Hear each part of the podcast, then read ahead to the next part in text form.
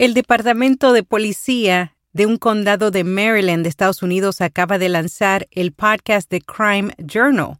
El consultor y organizador del evento internacional de marketing digital Territorio DSM analizó cómo generar ingresos y clientes con los podcasts y por qué iHeartMedia no cree en las suscripciones. Yo soy Araceli Rivera. Bienvenido a Notipod hoy.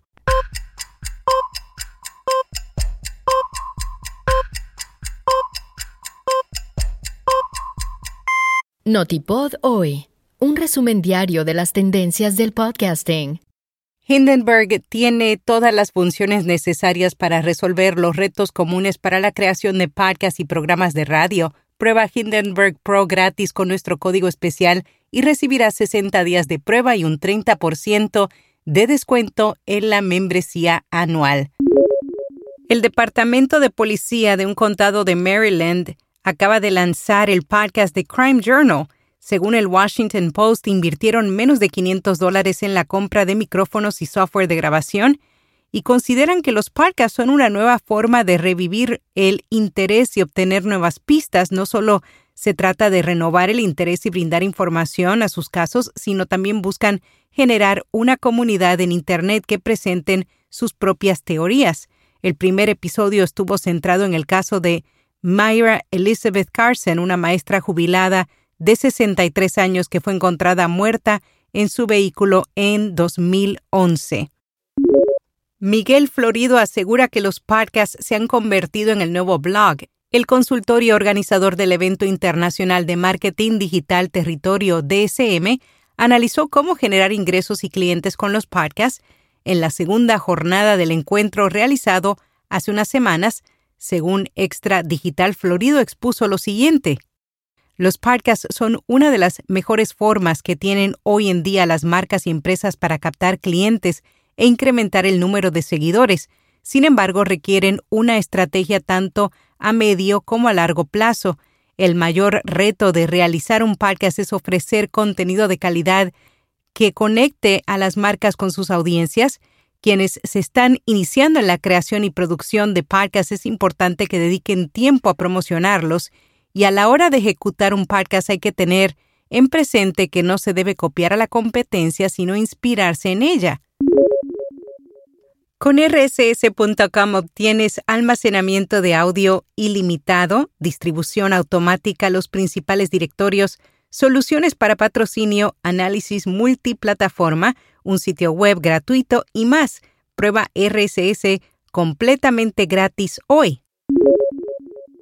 ¿Por qué iHeartMedia no creen cobrar suscripciones a podcasts? La exitosa empresa de radio y podcast sigue resistiéndose a la suscripción y es poco probable que cambien de idea. Conal Burney, CEO de iHeartMedia Digital Audio Group, escribió un artículo de opinión para Forbes en el cual asegura que ofrecer a los consumidores la oportunidad de pagar por un medio que siempre ha sido gratuito equivale a ofrecer una solución a un problema que no existe. También señala que según una investigación, el 84% de los estadounidenses no quieren pagar por una suscripción a un podcast.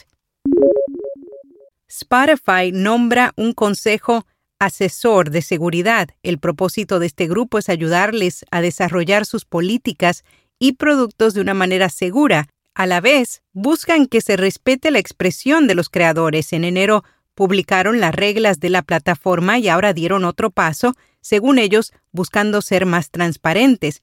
Los miembros de este grupo asesor son personas y organizaciones de todo el mundo con experiencia en áreas clave relacionadas con la seguridad en línea.